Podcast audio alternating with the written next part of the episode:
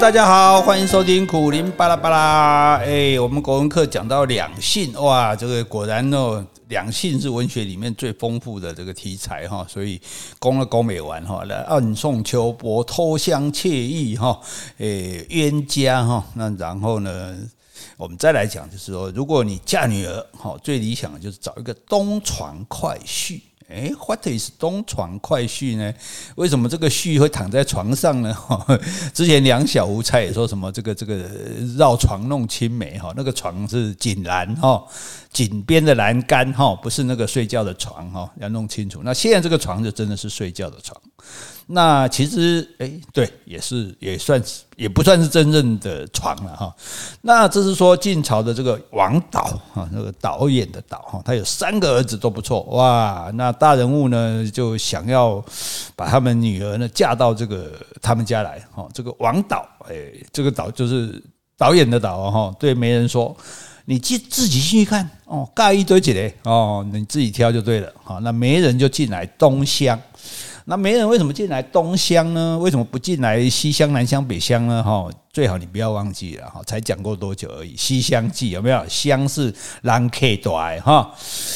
好，那结果没人进了东厢呢，看到两个儿子正襟危坐，神色端庄，如临大敌。我当然知道说人家来挑挑女婿的嘛哈，对我们总要表现好一点哈。我们的我们老几挂行他们天爱哈。那其中。另外第三个小孩叫做王羲之，哎，王羲之有听过啊？对对对对，就是很会写毛笔字的那一个哈。他哈那个半躺在床上，还露着肚子呢。哦，这个衣服肚子这个可能比较胖一点，衣服都没有盖住肚子哈，然后半躺在床上哈，一点都 no bother him，no bother him 听不？哎，翻译出来就叫做不鸟他哦，都不鸟他。台语就讲 no hulam him，都不理他就对了哈。那。媒人就回去报告啊，哎，这个未来的丈人哈，就来挑女婿的，说哦，那有两个哈，都做得很端庄哦，这个头发都有梳得很整齐哈，衣服上肩肩膀都没有头皮屑 哈，哎，但是另外一个呢，这个居然露着肚子半躺在床上，一点礼貌都没有哦，这个结果丈人居然说，这个躺在东厢哈，没人进东厢，东厢床上的这个好，真性情哦，当下就决定把女儿嫁给王羲之。哇，哎，各位啊，如果是你的话，你会挑？为什么你说？哎，为什么是丈人？为什么不是丈母娘？古代当然是男人做主嘛，所以听这个老这个老公的话就对了哈。那如果你是你的话，哎，这样的女婿你会要吗？嗯，思考一下哈。那这个就是东床快婿的由来，好，东边东厢房的床上躺着的那个，为什么叫快婿？因为很快就决定了，看一眼就决定了，这样哈。那你觉得王羲之这是他的真性情吗？诶，家里来的客人，你好歹好歹要服装整齐，寒暄几句吧，对不对？什么叫寒暄？寒就是寒冷的寒嘛，暄呢？暄是日字旁哦，不是口字旁哦，口字旁是喧哗的喧，日字旁的喧呢就是暖。哦，一个是冷，一个暖，就是什么？就是打个招呼嘛。今天天气哈哈哈，哦，这个叫寒暄哈。就不会说讲讲天气哈，这个天这个叫寒暄。好，结果你没有寒暄，服装不整齐，你还露着肚子在床上吃东西，会不会太故意了？太给先了啊？这个叫什么？这叫做欲擒故纵。诶，有时候你太急切的表达好感哦，对方反而会不稀罕。你爱理不理的，反而激起对方的好奇心。征服感，非要到手不可。这时候你在打蛇随棍上，哎，就成其好事了哦。所以，哎，各位呢，就是要知道哈，这个怎么如何提高自己的身价，就是不要太急切的哈，想要接受对方的这个要求哈。哎，但是呢，也不要完全不理哈，就是要适可而止哈。哦，那就像我碰到现在的老婆，哎，没有，就是永远的老婆哈。她我也是一副爱理不理的样子嘞。哦，她立马对我发生兴趣，疯狂的爱上我。没有啦，是我我疯狂的爱上他，然后对不感应然后 他也是很仁慈的接受我哈，基本上他就是在做资源回收就对了哈。好，那这个东床快婿叫什么？唯真不破，我就真性情嘛，我懒摸都是懒摸人嘛，对不对？我就那你还喜欢我，那我就没话讲嘛，对不对哈？所以这个东床快婿，如果你觉得嗯，这一波三二这个这样太冒险了，那你就找一个乘龙快婿吧。哦，大家比较常讲乘龙快婿哈。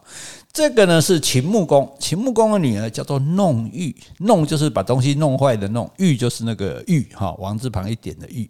这个弄玉小姐呢，喜欢吹箫。哦，然后呢，他就爱上了另外一个喜欢吹箫的。我们是讲吹真的箫哈，不要耳别修哈。另外一个吹箫的，我还真刚好，他就是叫做萧史，哎，他就姓萧名史就对了哈。哎，这个为什么会爱上姓吹箫的人呢？吹箫有什么好处？你想想看。你客人住在西厢，对不对？西厢跟东厢中间是有墙的，所以《西厢记》里面张生是要爬墙的，才能够把到崔莺莺的。那如果你不会爬墙了怎么办？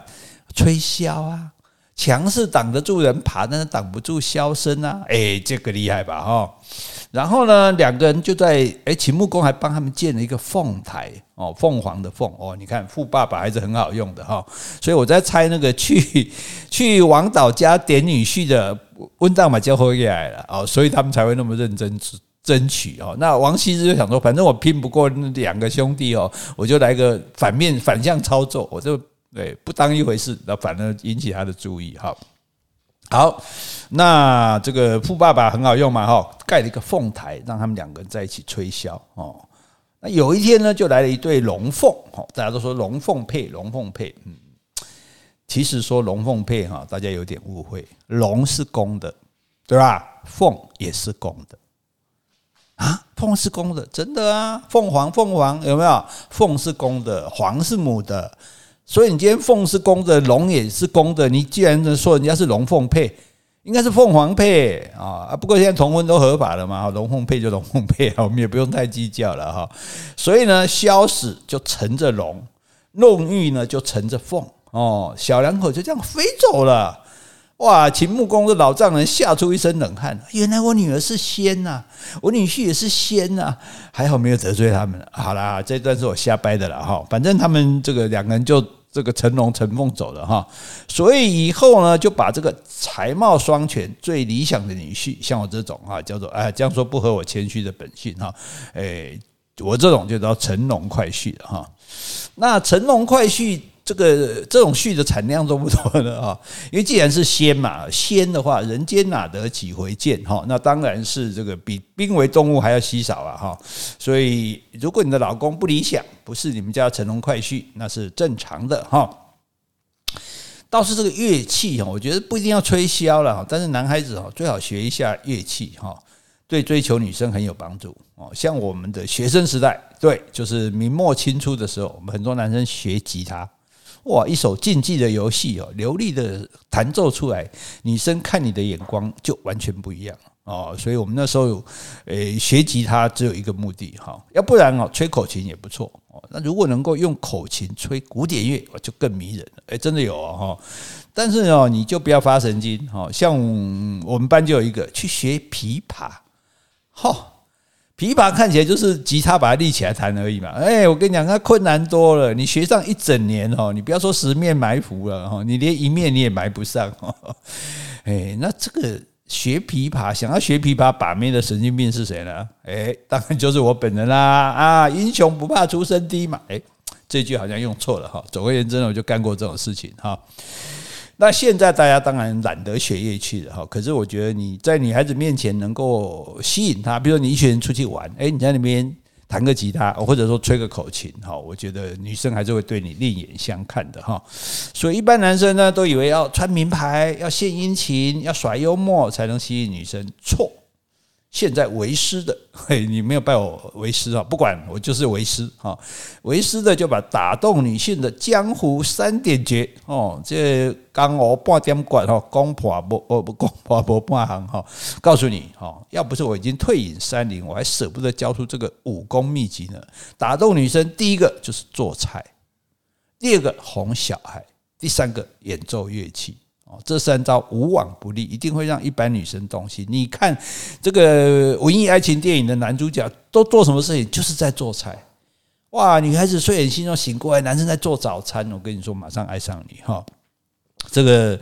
那第二个就是哄小孩哦，这你即使你哎对一个陌生的小孩哦，你很很这个呃对他很好哦，很 nice 哈，你这个女孩子看在眼里也是会很高兴的哦，所以这说起来也是不公平。女孩子如果结过婚又单身了，带一个小孩就比较多拖油瓶，好像就是会拖累他，人家不想要娶一个这个不想当个绿爸爸，好娶一个别人的小孩，哎一起回家。但是呢，如果男生带一个前妻生的小孩，哇，人家叫什么叫带子郎，哇，女生觉得更有魅力。一个男人那么爱小孩，对，以后一定也会很爱我的小孩哦。那第三个演奏乐器，哈，诶，一定会让一般的女生动心哦。就像网络上流传这个故事嘛，三个女生同时向一个女生求婚，第一个男生说我环游世界，去过一百个国家；第二个男生说我登遍了全台湾的百岳。第三个男生绕着那个女生走了一圈，说：“你就是我的全世界。”女生大为感动，决定嫁给第一个 最有钱的男生。一个能够环游世界你就结嘛，哦，哎，世界就是这样啦，卖万谈哈，爱情命，安尼靠好过啦哈。那最理想的相爱方式哦，当然是一见钟情。但是，一见钟情到底可能吗？你只看一个人一眼就可能爱上他吗？这根本就是网络诈骗嘛！哦，不过科学上说，这个的确是有可能。因为有一位大作家就被人家问说：“你为什么这么快就跟这个女人结婚呢？”他回答说：“因为一见钟情。”接着他又被问：“那又为什么这么快跟她离婚呢？”他不慌不忙的回答：“因为看了第二眼。”可见呢一见钟情哦，对一般人是可遇不可求的，而且好像也不太可靠哈。那我们就退而求其次，来个露水姻缘吧。诶，为什么露水来形容姻缘呢？哈，大家都知道露水是很短暂的，稍纵即逝哦，就好像我们不是我们啦，应该是你们啦哈。诶，说你们也不好，就他们好了哈。诶，就好像他们在网络上约炮。两个人见面，几行吹几行，完事就走人，没有什么好依恋的，跟露水一样的短暂，而且也没有什么可以回忆的。哈，应该没有人对一颗露水念念不忘吧？你说对一场雨还念念不忘还可以哈，对露水没有人会记得的哈。这个呢，就是标准的露水姻缘哦。诶，可能大家读过或者听过白居易的一首诗：“花非花，雾非雾，夜半来，天明去。”来如春梦不多时，去似朝云无觅处。这个还可以用唱的哈，听起来很美啊，对不对？很浪漫啊。讲的是什么呢？就是朝妓呀。哎，你光哪年来有杀风景？那真的啊，不然还有谁是夜半来天明去，对吧？你你们家什么人会夜半来天明去啊？就妓女啊，哈，不然难道女鬼哦？哎，不过古代的男女关系比较保守，这个估计不是约炮，我觉得是援交的可能性比较大。哈，总之呢，这个不正常的男女关系，那大家就诅咒他嘛，救主啊一共就是不会长久嘛，哈，不会记得嘛，哈，这个就叫做露水姻缘，哦。那那是不正常，叫露水姻缘。那正常的叫什么呢？对，正常的男女关系叫做鱼水之欢哦。大家知道，鱼一定要活在水里，鱼在水里一定是很自在、很开心的啊。所以鱼和水呢是正常的快乐关系哦，就不像露水姻缘会被看清、被忽视啊。所以夫妻之间肉体上的快乐叫做鱼水之欢哦。But 哎，作为一个雪霸国家公园的生态讲师，我还是忍不住要告诉大家，鱼在交配的时候，身体是没有互相接触的，是母鱼排卵出来，公鱼射精在卵的上面，这些受精卵就到处漂流，幸运的就长成小鱼。唉，公鱼和母鱼很可怜，根本就没有爽到啊。因为他没有碰到啊，哦，诶，爬虫类也是这样哦，所以这个不能，那所以不能叫鱼鱼之欢嘛，因为根本没欢到嘛，哈，所以只能叫做鱼水之欢，哈，可能古人不知道古人知不知道鱼跟鱼是没有没有真正这个性器官接触的交配的哈，不过至少他们用词是正确的哈，鱼水之欢哈。那如果要讲的更好听一点哈，那就叫做什么呢？叫做周公之礼。哎，因为最早的人类哈没有文明嘛，啊，周公就治理作乐，好，大家什么事情要照规矩来，哦，不像原始人，对不对？喜欢你就把你打昏，拖回洞洞穴去，哈，所以不行这样，哈，我们要治理作乐，哈，照簿来，哈，要举行婚礼，对不对？大家都来看，就知道你们两个是夫妻，啊，别人就不能跟你们乱来，哈。所以呢，周公哦，连夫妻做这件事情都有规定哦哦。那所以，既然夫妻之间相敬如宾哦，自然也要行礼如仪哈。何况是为了传宗接代呢？多多做这件事情也是应该的。因为在床上哈是最亲密的时候，很多悄悄话也是在床地之间说的。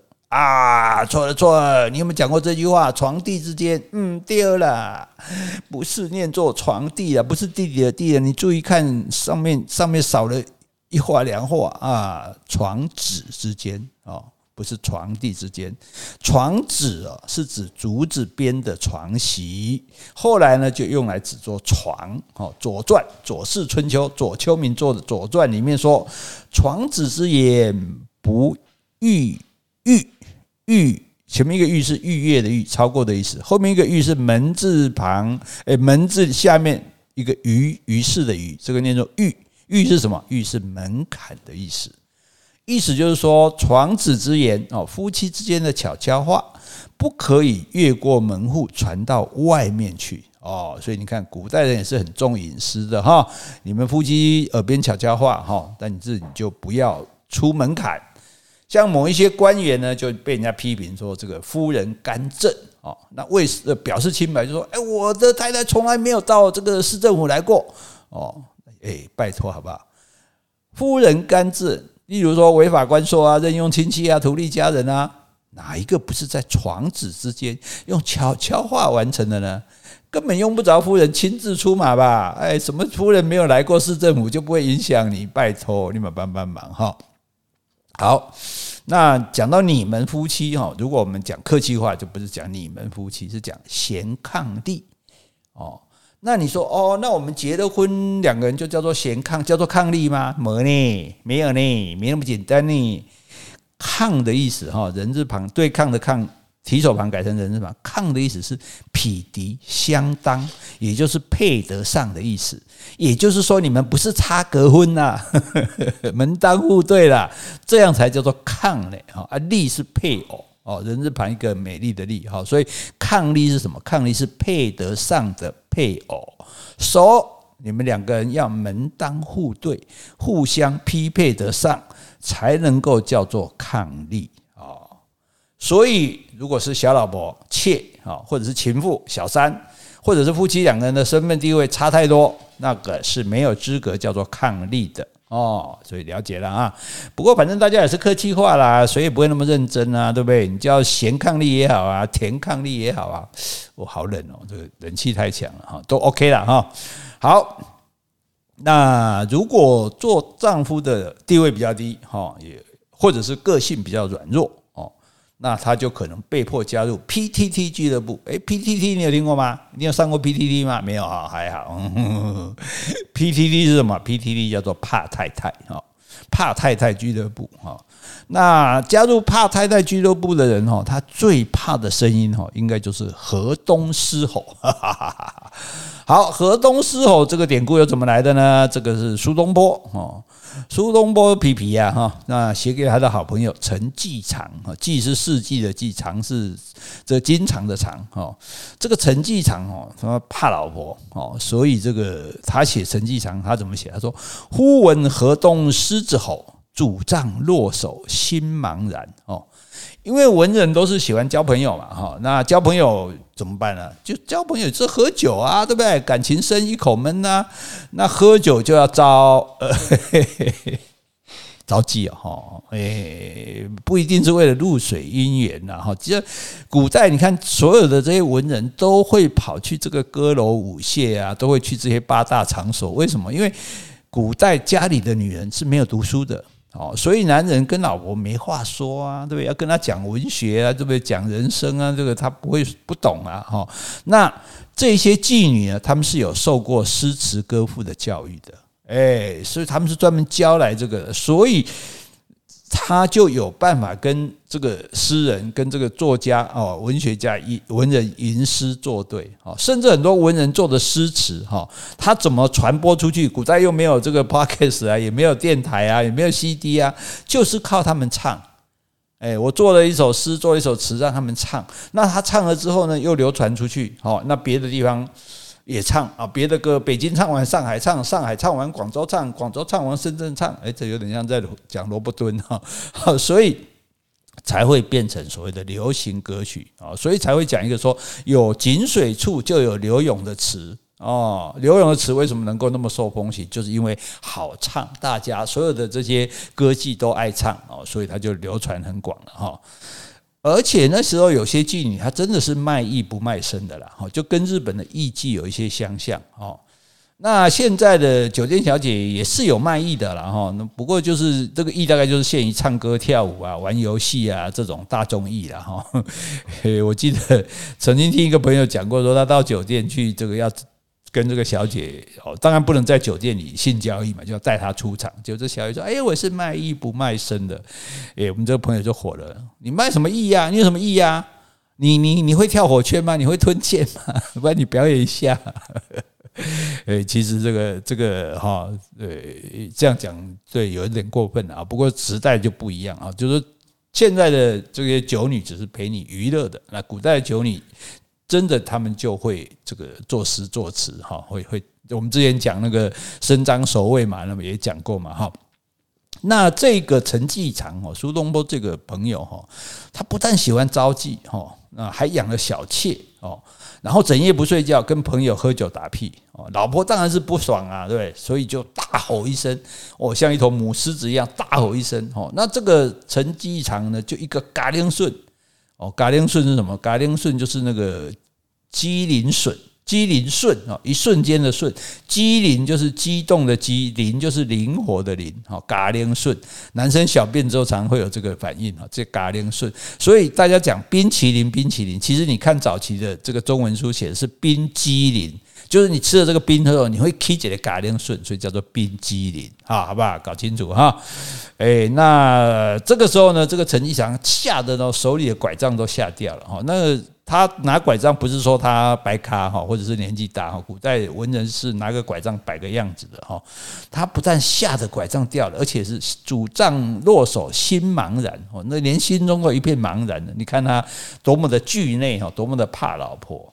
所以后来的人就把 PTT 的毛病、怕太太的毛病说成说这个人是有季常癖啊，洁癖的癖啊，陈季常的癖就表示说你是假 boy 哈，那这个叫做老婆河东狮吼哈。好，所以那刚刚我们在讲嘛，ice cream 嘛，ice cream 为什么叫做冰淇淋哈？其实是冰激凌啊，冰激凌吃的冰太冰了，会起一个激凌哈，嘎令。机机灵，嘎铃顺，突然的颤抖哦，那传着传着就走音，变成冰激凌了哦，就好像说我们讲原子笔，什么是原子笔？不是啦，是圆珠笔。波片嘛，对不对？波片这原来是圆珠笔，后来讲着讲着讲成原子笔了哈。那像这个 ice cream 哈，我这个这是我儿子的这个杰出表现哈。人家有人问他说：“你知道冰淇淋怎么讲吗？”他说：“爱爱死苦林。”哎，真是有其父必有其子哈。好，那么今天跟大家讨论这些很有趣吧？哈，希望你喜欢今天的节目。好，那就这样子喽。大家如果还想知道什么哈国文有关的，可以告诉我。拜拜拜。